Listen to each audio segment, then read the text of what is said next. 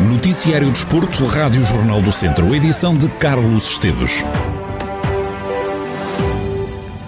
O Tondela perdeu em Avalado frente ao Sporting por duas bolas a zero. Sarabia marcou o primeiro gol logo aos 10 minutos. O segundo gol dos Leões chegou no início da segunda parte, marcou Paulinho.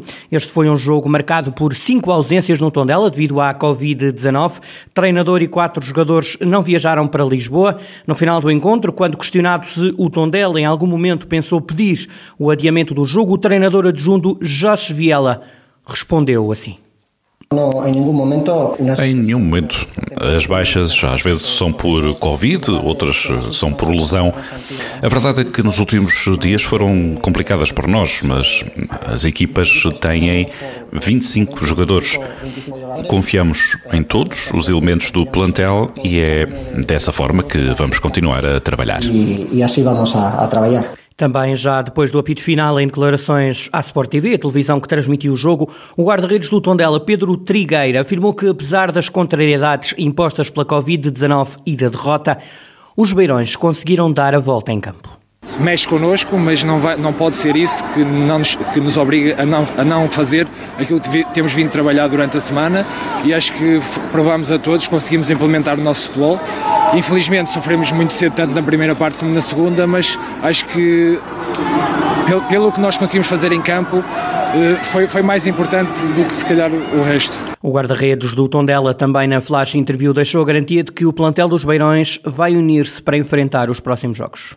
Isto fortalece-nos porque com este tipo de jogo e, acreditarmos uns nos outros, sabemos que podemos contar com qualquer um do plantel, isso é o mais importante e, e claro que nós, nós vamos continuar a trabalhar e vamos nos unir cada vez mais para conseguirmos vencer os próximos jogos. Como é que foi uh, lidar com esta situação? Estamos a, a voltar a ter casos uh, de Covid no, no, futebol português. Como é que vocês no balneário uh, reagiram? Como é que sentiram? Como é que foi esta, esta semana? Esta semana, lá está, foi, foi igual às outras, porque nós, nós sempre nos protegemos ou tentamos nos proteger ao máximo.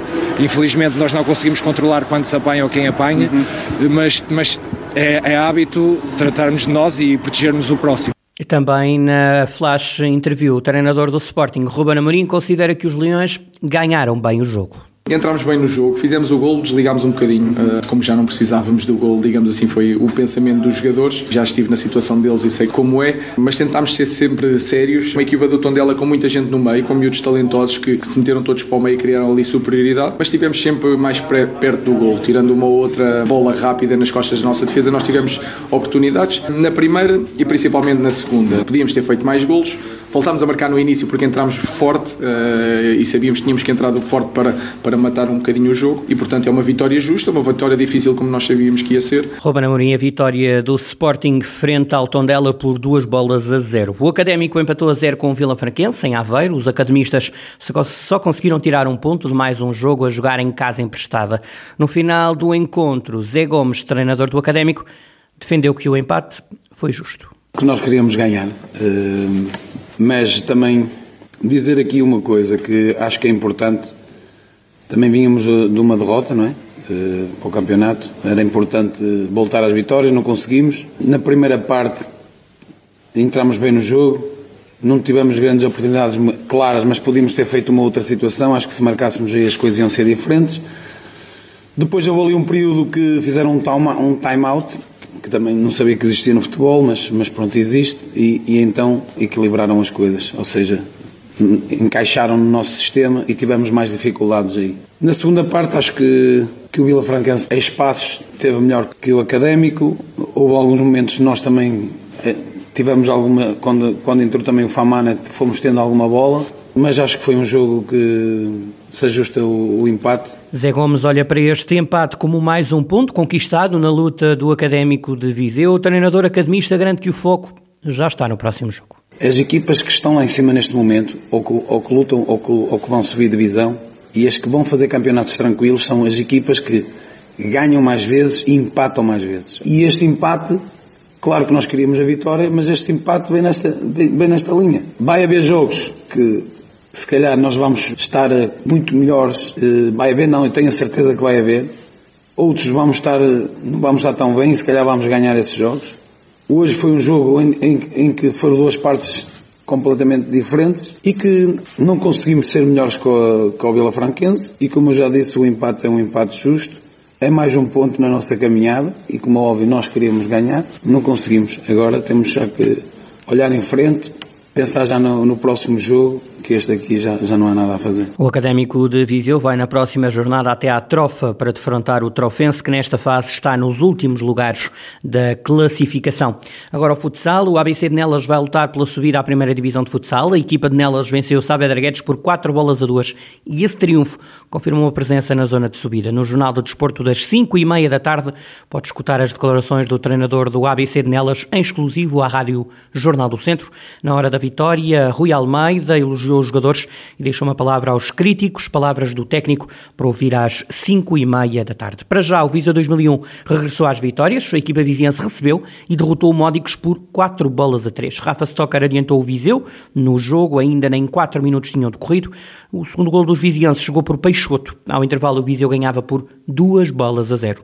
Na segunda parte, muitos golos, mas a vitória não fugiu aos vizienses. Paulo Fernandes, treinador do Viseu 2001, diz que a vitória assenta bem na sua equipa.